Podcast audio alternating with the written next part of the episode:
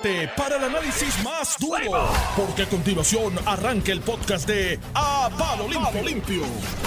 A Palo Limpio. Estamos aquí, estamos aquí. Estamos Hoy aquí es miércoles Hasta- 8 de abril. hasta Eso las es- 12 de la noche. ¿Cómo? Hasta las 12 de la noche. ¿Que, que vas a estar ahí? No, que es, que es 8 de abril hasta las 12 de la noche. Diablo, mano. Qué bueno Te- escucharte, Normando. Qué bueno estar aquí con todos ustedes. Gracias por la sintonía, como siempre. Esto es a Palo Limpio. Hoy, miércoles 8 de abril. Yo soy José Sánchez Acosta. Al otro lado, al otro lado y sin contagiarse está José Báez. Saludos, José. José. Oye, se nos fue. ¿Qué pasa con este hombre que se queda dormido siempre? No, está ahí, está ahí, te- te- ya está ahí. Mira, Mira lo que llega Baez. No tiene las estadísticas hoy para hacer este las proyecciones tuyas. Oye, chicos, total aburrimiento, me tienen sin, sin número. Este, pero vale recapitular a donde estamos eh, hasta el día de ayer.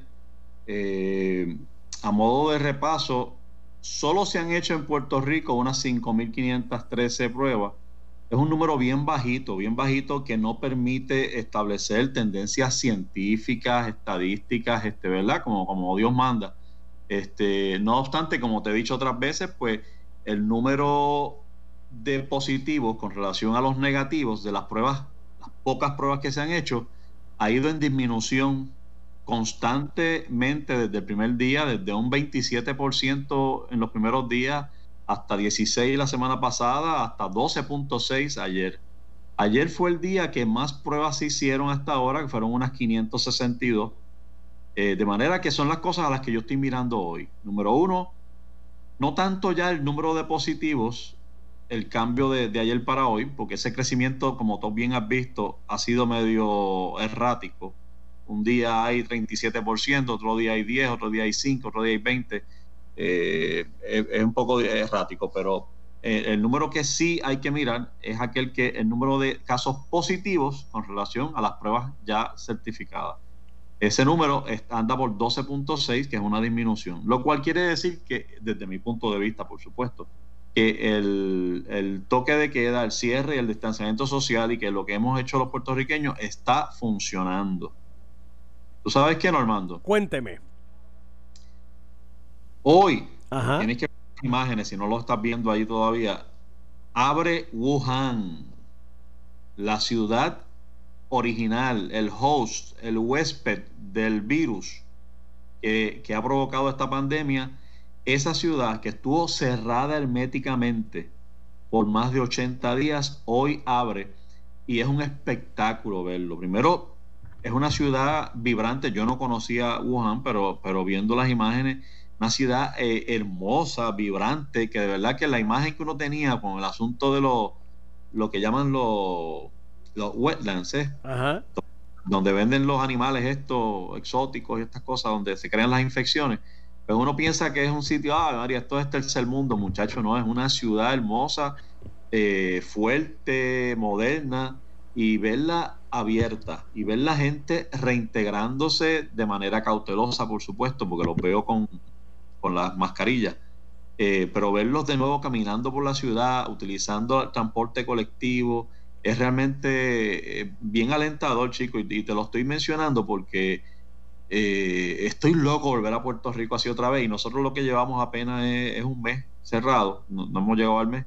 Eh, y uno extraña todas esas cosas, no sé si te pasa. ¿Qué es lo más que tú extrañas, Normando, en, este- medio de esta situación? Tú sabes que los viernes y los sábados, porque yo por costumbre viernes y sábado salía en familia, ¿verdad? Los viernes a hidratarme y el sábado pues a comer. Y, y eso pues a mí lo extraño bastante. Oye, estamos iguales. Yo lo- lo- los viernes, este, pues solemos en familia salir a cenar y, y a veces los sábados también. Este, y extraño un montón ir a mi restaurante favorito, este, los almuerzos con mis amigos. Eh, de verdad que, que uno extraña eso. Muchos extrañarán ir a la placita, otros extrañarán ir al cine. Y las extrañarán- doñas extrañan ir a, a Marshall. Ah, ¡Ah, chach! no me metas en problemas, no me metas en problemas. Este, He mencionado nombre yo. Bueno, pero para que la gente sepa que no es un chiste interno, yo, yo publiqué en mis redes que nada, oye, parte del aburrimiento produce estas cosas, estas inquietudes en mí. Este, que, que y, y, lo dije porque tengo a una cerca que, que es fanática de, de marcha y así lo escribí. Y dice, oye, yo creo que las mujeres están más deseosas de romper el lockdown este por, por llegar a por entrar a marcha la otra vez que por otra cosa. Y, déjame decirte, para mi sorpresa y, mi satisfacción también, un montón de mujeres y hombres me dijeron, claro que sí, claro que sí, sin negarlo y sin complejo ninguno y sin nada, estamos vacilando. Para mi sorpresa, hubo dos o tres personas, eh, oye, que se ofendieron, chicos. ¿Por qué? Que si el estereotipo, que si el machismo, que si yo lo que estoy es... Pues, una, una vez escribió como que, ah, pues tú, por lo menos es eso, tú lo que estás esperando irte para las barras a beber. eh, tengo que decir, tengo que salir en auxilio del amigo. José Sánchez Acosta lo que bebe es Coca-Cola. entonces, pues, pues, pues, pero da gracia, tú sabes, escuchar a gente que no conocen a uno y eso. Es un mal partner para uno eh, hidratarse fuerte. Está cool, de pero. Verdad que sí, de verdad que sí. Mira, te este, dejo con José Báez, que ya está por aquí con nosotros. ¿Está vivo? Sí, está vivo. Nos escuchamos mañana.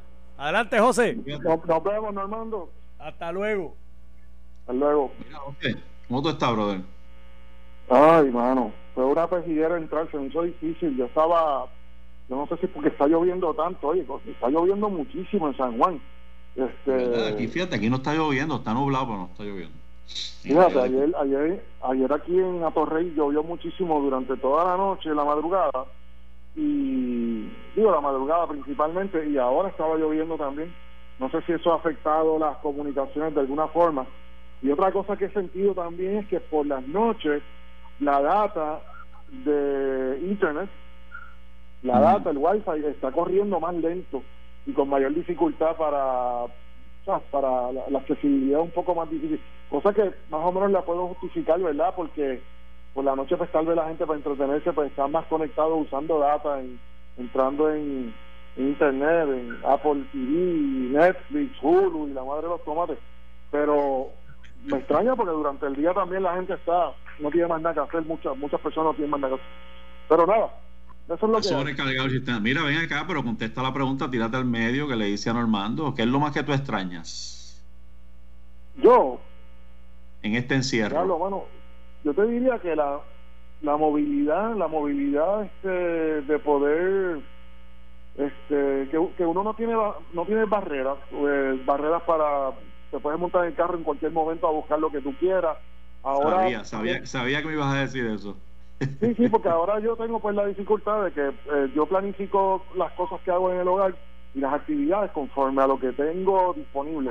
Eh, los proyectos de la casa, pues eso es lo que tengo disponible. No, no me monto en el carro automáticamente a buscar un poco de creatividad en, en, una, una ferretería, que hay veces que uno va a caminar los, los las filas del, del, del supermercado o de la ferretería sabiendo parte de lo que uno quiere, pero otras cosas uno dice, uno lo decide en la tienda, pero ahora no, ahora no.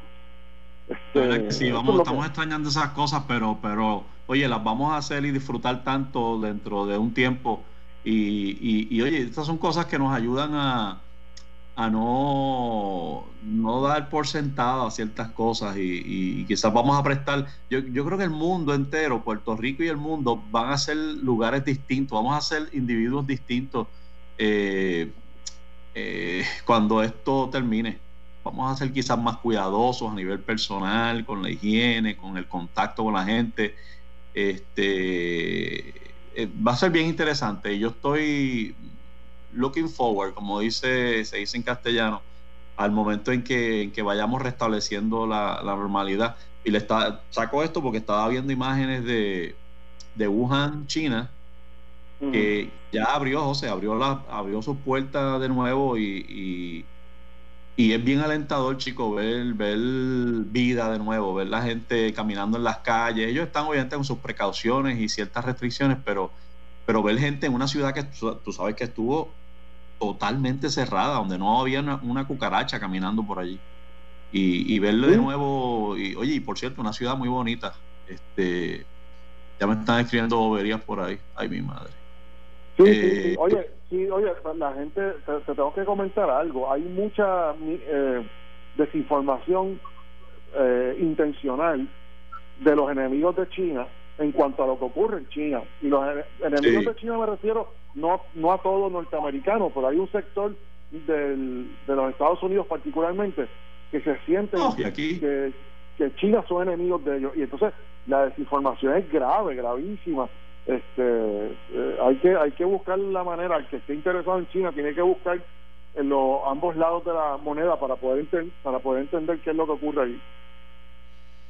De todos modos, pues siempre se ve, es chévere, ver una ciudad que abre, que está de nuevo vibrando y que, porque tú sabes por qué, esto no es una celebración por China necesariamente, es una celebración porque todos en el planeta que hoy estamos afectados, podemos mirar hacia allí y decir, espérate, espérate, esto va a terminar en algún momento, vamos a estar otra vez normales, vamos a estar otra vez en las calles, vamos a estar otra vez bailando en el cine, en los restaurantes, haciendo lo que nos gusta hacer y, con, esa movilidad que tú, que tú describes. Así que lo, miro por eso, no por, ninguna otra cosa, aunque ya me están diciendo comunistas por estar aquí este eh, hablando positivo de eso. Pero bueno, mira, no número. ¿ah? No, que me da gracia, me da gracia lo que nos enviaron a ambos. Que dice un amigo de nosotros, sí, sí, las cosas van a ser distintas, vamos a ser más pobres cuando termine. ah, eso no lo había visto, ¿no?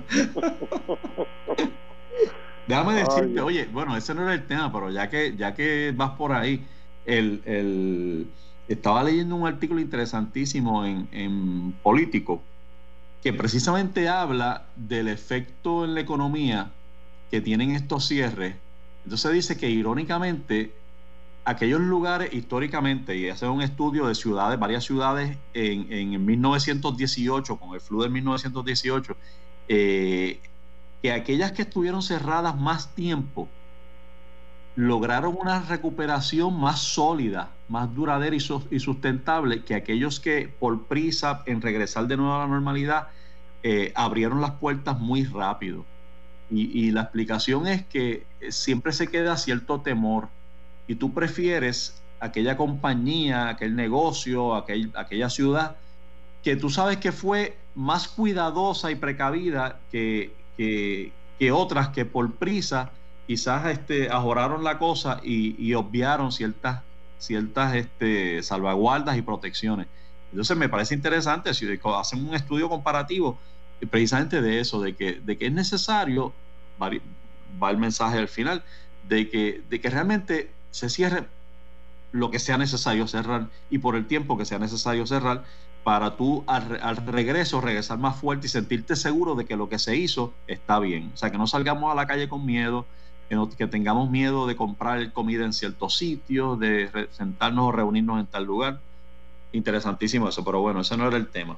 Este, Oye, dicho, dicho, dicho eso, José, dicho eso, hablando ya de lo de la comida, hay que señalar la, la enmienda que hubo a la orden ejecutiva de ah, este fin de semana de cierre total de viernes a domingo y fue modificada ayer, y esto lo digo para beneficio de los que están escuchando, ya para, para que la gente tenga más acceso a la comida, lo que se hizo fue liberar la orden, enmendarla en cuanto a los lugares de comida preparada, eh, de procesamiento de comida, o sea, restaurantes, cafeterías y demás, que van a estar abiertos no para entrar y sentarse como, como, como desde el principio no ha sido, sino para carry out, para, eh, para que la gente pueda buscar comida, que yo creo que fue, que fue una rectificación adecuada.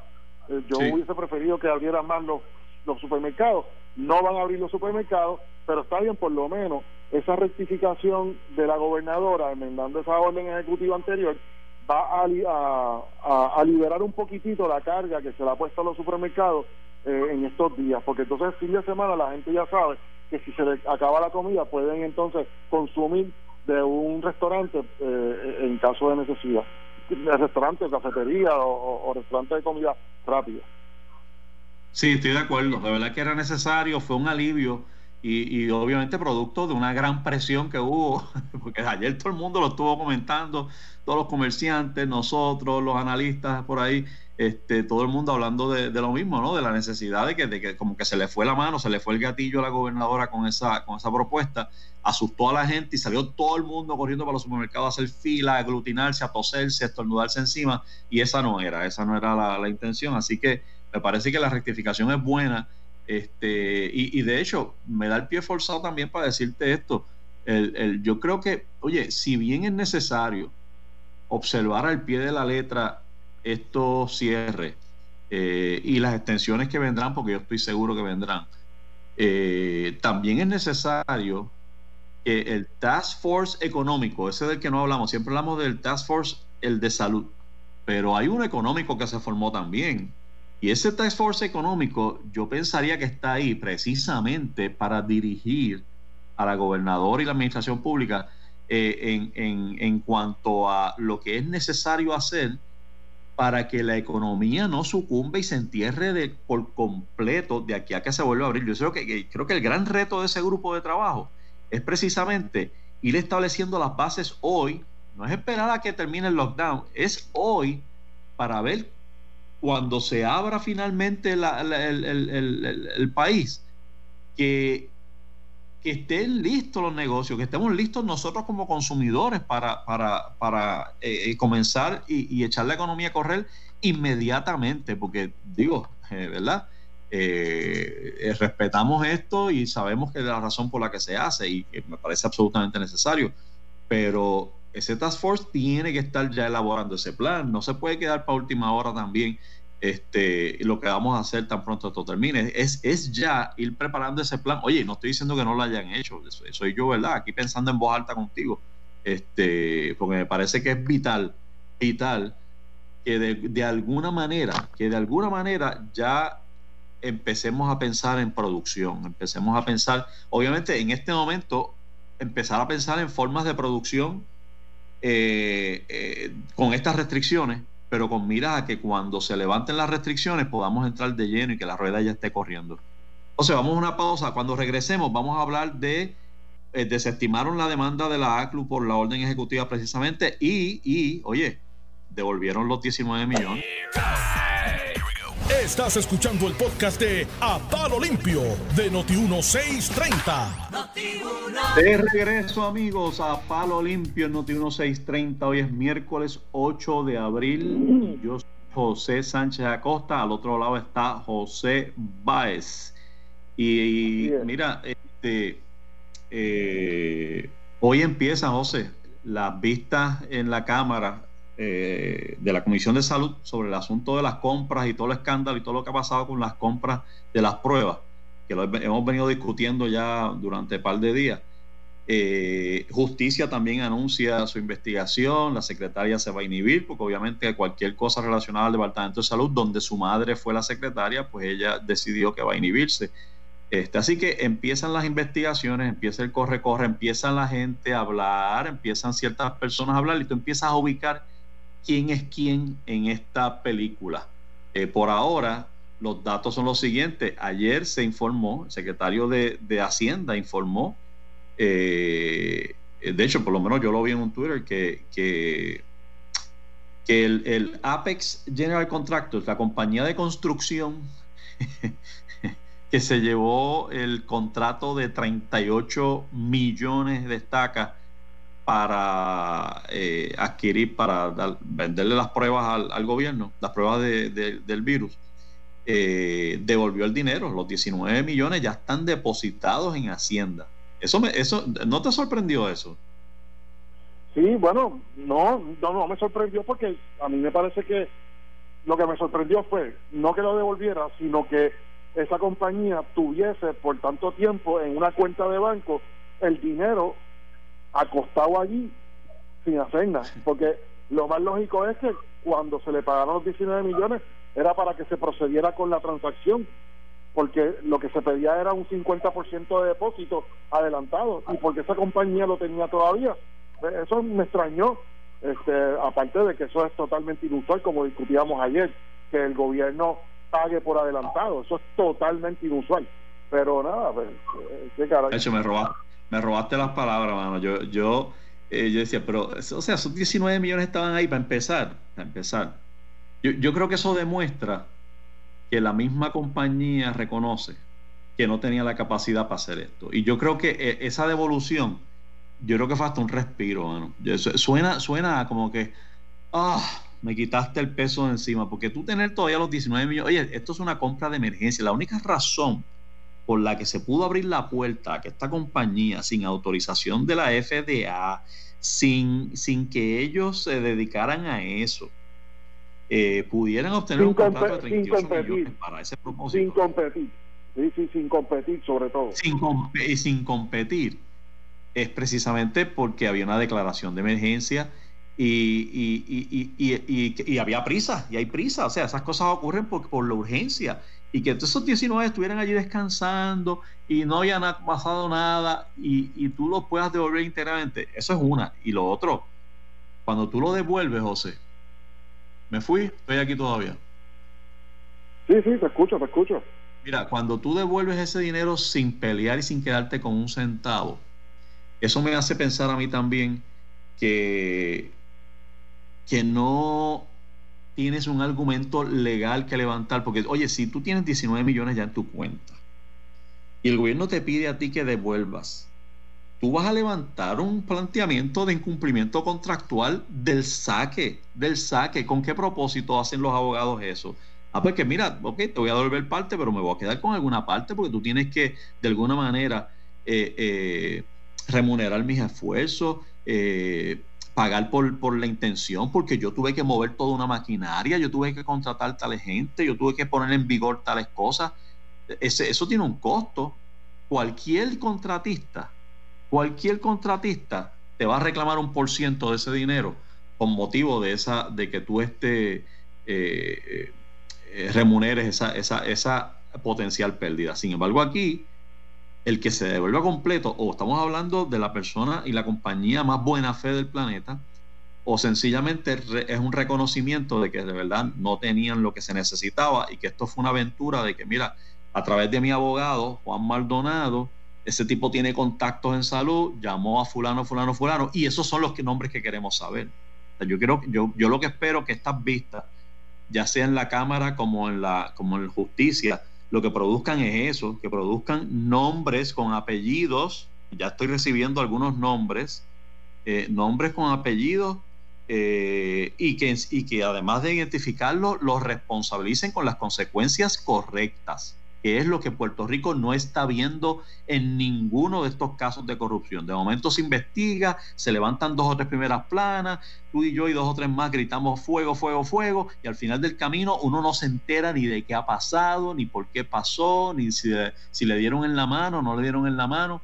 Eh, ¿Sabes? Eh, estamos esperando, estamos esperando, no se duerma nadie, y estamos mirando a nuestra prioridad en este momento, que es nuestra salud, permanecer vivos, permanecer saludables, pero podemos eh, caminar y mascar chicle a la vez.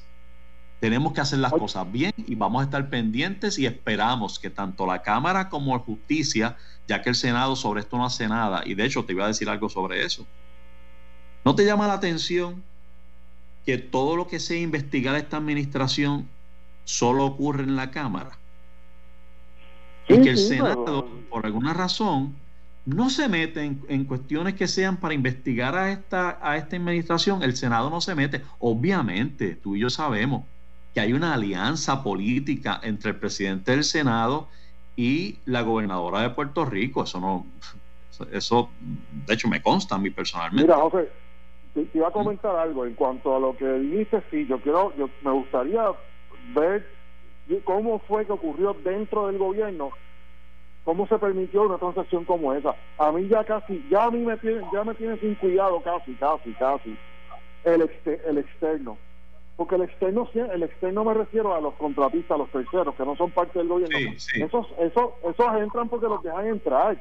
Lo que tenemos que corregir es adentro, de administración a administración, cómo es que ocurren esas cosas para poder legislar, para poder fiscalizar, para que la prensa entienda mucho mejor cómo es que ocurren estas cosas. Pero mientras nosotros sigamos conformándonos, conformándonos con que se acuse a los, a los externos, al contratista que viene a sonsacar al oficial gubernamental, pues no vamos a resolver cuáles son, por dónde es que está la coladera, por dónde está la filtración de agua. Y te voy a comentar algo adicional.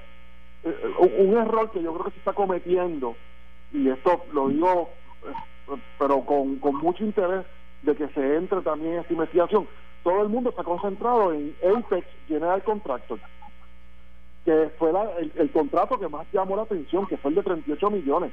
Pero no olvidemos, sí, no olvidemos que el otro, la otra compañía logró lo que su cometido. O sea, logró venderle al gobierno 101.500 pruebas a 45 dólares.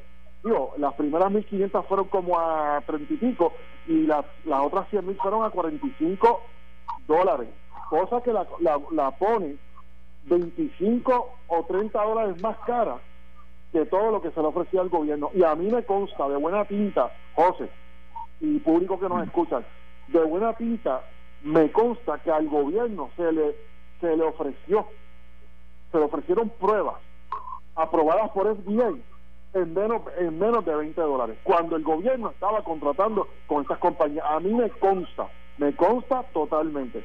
Así es que, yo te voy a decir una cosa, esta compañía 313 LLC me parece que se llama, también se tiene que investigar porque esa compañía logró el contrato, un contrato que todavía están están cumpliéndolo porque están entregando las pruebas poco a poco. Esa compañía tampoco puede, puede pasar con ficha este asunto. Y ayer esa compañía, representantes de esa compañía certificaron que finalmente ya tienen la certificación de FDA eh, las pruebas que ellos van a estar suministrando.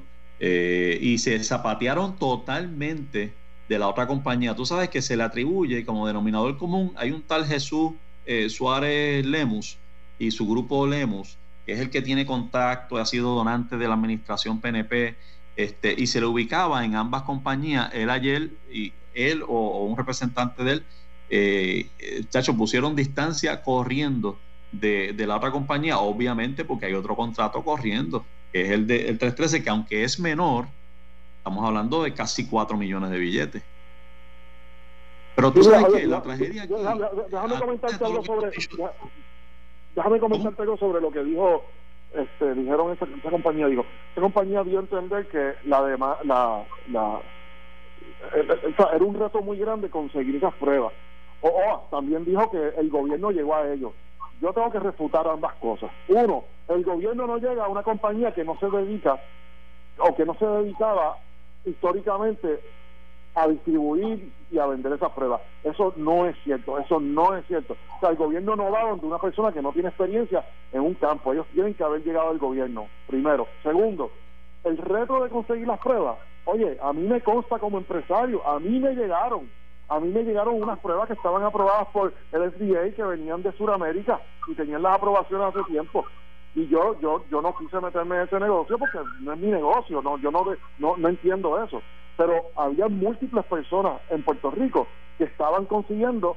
un, eh, derechos exclusivos para traer pruebas a Puerto Rico y oye todo el que va a traer una prueba de esa a Puerto Rico pues va a querer un derecho exclusivo eso no te hace el mejor candidato así que eh, a mí esas excusas que están dando no se justifican. A mí me consta que venían, había múltiples personas aquí dispuestos a traer pruebas y todas, todas estaban por debajo de los 20 pesos. Sí, la, la, verdad que ese cuento de que, porque fíjate que el cuento no fue que fueron ellos directamente, es que fueron a esta compañía, eh, sí relacionada a equipo médico, y que esa compañía es la que dice, espérate, espérate, llamate a 313. Entonces, aquí a la compañía que se dedica a asesoramiento y consultoría sobre software, te vas a llamar ahora para proveer pruebas, este, tú sabes, está, bien traído por, por favor. Pero yo, yo eh, eh, estoy un poco preocupado ahora, fíjate. Este, porque eh, tú sabes que la gobernadora un poco se ha zafado del asunto y ella se ha desentendido por completo de esto. Eh, lo cual es un mal augurio, ¿no? No me, no me gusta eso porque da, la impresión de que sé más de lo que, de lo que estoy diciendo.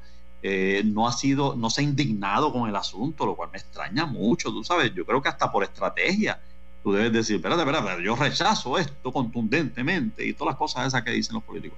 Pero eso, ni siquiera eso ha ocurrido. Entonces, donde la gobernadora debe preocuparse es cuando quien sale a defender ahora este asunto, aunque sea con la muela atrás, es precisamente el presidente del Senado, Tomás Rivera Chats.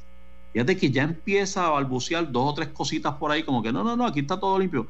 Oye, y el récord histórico, el track record de este individuo es tan nefasto que yo creo que la gobernadora ahora sí debe preocuparse, porque cuando Rivera Chat ha salido públicamente a defender situaciones y personas, usualmente esas personas se meten en problemas. Fíjate que cuando, cuando habló de, cuando acusaron a los contratistas fantasmas, no, que si la compañía, que si ese es tremendo, tremendo amigo del PNP, la cosa, de las crepas allá en Macao. Oye, al par de días se declaró culpable. Luego habló del caso flojo, inexistente, un caso bien flojo contra el, director de, la, oficina esa, este, que contrataba contratistas estos fantasmas, este Ángel algo, Ángel Figueroa, algo así. Este, al, rato se declaró culpable también. Cuando el, ¿tú te acuerdas el legislador aquel que, que salió a declaración jurada, que, que tenía también eh, contratistas fantasma y que, y que corría hasta la nómina de la Cámara en un momento dado, se me escapa el, el nombre, que la esposa después resultó que, que la, le imputaron que hostigaba, hostigaba empleados allí. Este, un representante, un contratista. ¿Cómo? E, ella era contratista del Senado y, y, entonces de lo que eran allí, este, ¿cómo es? Este, eh, pajas al aire, una expresión así, eh, resultó que esa persona, incluso el Senado le tumbó el contrato, le canceló el contrato eventualmente. O sea, que, cuando el, presidente del Senado ha salido a defender situaciones, usualmente eh, deja una pestecita detrás eh, de muchos problemas. Por eso le digo a la gobernadora, mucho cuidado, mucho cuidado con el asesoramiento y el, el, amiguismo o la relación política esta con, con el presidente del Senado, porque usualmente eh, el hombre significa problemas. Y es la razón por la cual en el Senado no se origina ninguna. Obviamente veo, veo el, quid pro quo, ¿no? Veo, veo cómo el Senado eh, eh, paga los favores, no le hace ninguna investigación, no hace señalamiento y todo lo contrario, hace expresiones que tienden a parecer que está defendiendo la situación. Y, y, esta situación definitivamente siguen saliendo nombres. yo tengo varios nombres ya que me han hecho llegar de personas metidas en el esquemita esta de por qué llegaron ahora a una compañía de construcción para suplir estas pruebas. Eh, pero no lo voy a soltar porque responsablemente hasta que no se corrobore y no sea parte de la investigación, pues no, no, no voy a hablar de esas cosas, pero, pero huele bien mal, huele bien mal. Eh, así que estaremos, estaremos pendientes. Por ahora, ¿tú sabes cuál es la verdadera tragedia, José? que las pruebas el millón de pruebas que iba a llegar, o las 200 mil, o el número que fuera, porque ya yo ni sé, eh, pero esas millones de pruebas que van a permitir que se puedan hacer más de 300, 400, 500 pruebas diarias, como ha pasado hasta ahora, eh, que pues esas no, esas no las tenemos.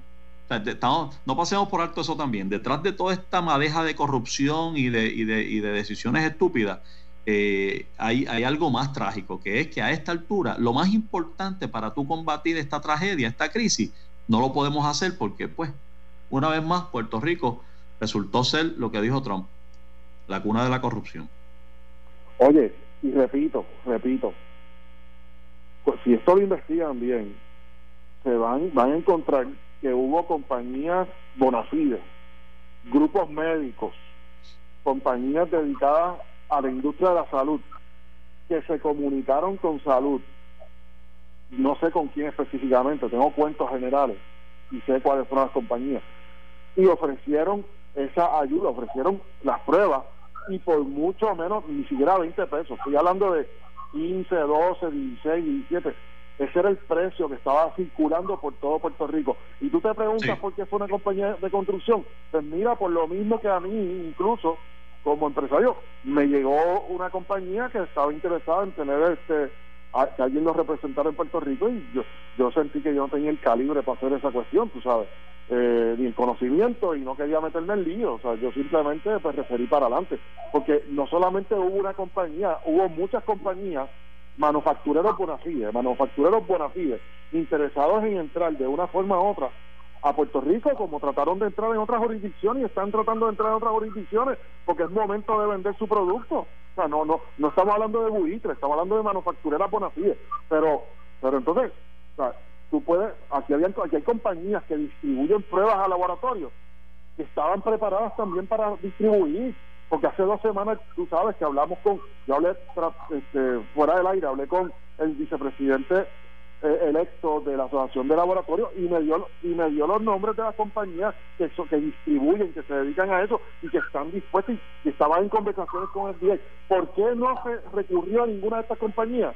pues esa, esa es la pregunta esa es la pregunta y yo espero y tú, tú eh, empezaste dijiste la palabra, la frase clave para esto eh, cuando empezaste. Dijiste, si investigan bien. Y si investigan bien quiere decir que de verdad citamos a la gente que es, que de verdad le hacemos las preguntas que son, porque tampoco es sentarse allí en la Cámara o en justicia, si justicia investiga, este, eh, hacer un chichichijá. Esto es de verdad meterse sin importar a quién moja. Y cuando uno se mete sin importar a quién moja, ahí es que empieza a salir la gente, ahí es que empieza, claro, tienes que apretar las tuercas con dos o tres. Este, estas personas que, cuyos nombres ya salieron, que ayer discutíamos tú y yo, Adil Rosa, que parece ser una persona de segunda o tercera categoría allí en el, Departamento de Salud, no, estoy subestimándolo como persona, pero en términos de, jerarquía en, la organización, parece no ser, tú sabes, directora. Eh, y aún así se le menciona, incluso el, general Burgos la menciona, como que yo, bueno, yo no bregué mucho con eso, la que tuvo que ver fue fulana imagínate. Este, y entonces Mabel Rosa que salió, digo Mabel Cabeza que salió por otra puerta a votar también. O sea, e, esta gente, ¿cuál es el rol de esas personas y qué podemos obtener de esas dos personas? Que tú bien lo sugerías ayer, este, esta persona o acepta la culpa y se, se embarra completa a ella, ellas, o, o son honestas y le hacen un favor a Puerto Rico y por primera vez en nuestra historia podemos establecer responsabilidad allí donde realmente está, con las cabezas de estas cosas. Porque hay unas figuras políticas muy poderosas aquí que mueven fichas calladitos, calladitos, y ellos son bien buenos, pero mueven fichas, hacen llamadas, son los que recomiendan, son los que dicen, mira, no, no, no, para tal cosa ponme a fulano, para tal cosa llámate al otro. Ese es el que queremos. Eso que tú decías ahorita de, de, de que, de que no llaman así eh, Salud no va a llamar directamente a una compañía de construcción para esto. ¿Quién fue el intermediario para que ocurriera esa llamada? Si fue que ocurrió. Esas son las cosas que queremos escuchar, pero se nos acabó el tiempo a nosotros aquí, José. Te veo mañana. Esto fue el podcast de a, Palo Limpio de Noti1630. Dale play a tu podcast favorito a través de Apple Podcasts, Spotify, Google Podcasts, Stitcher y notiuno.com.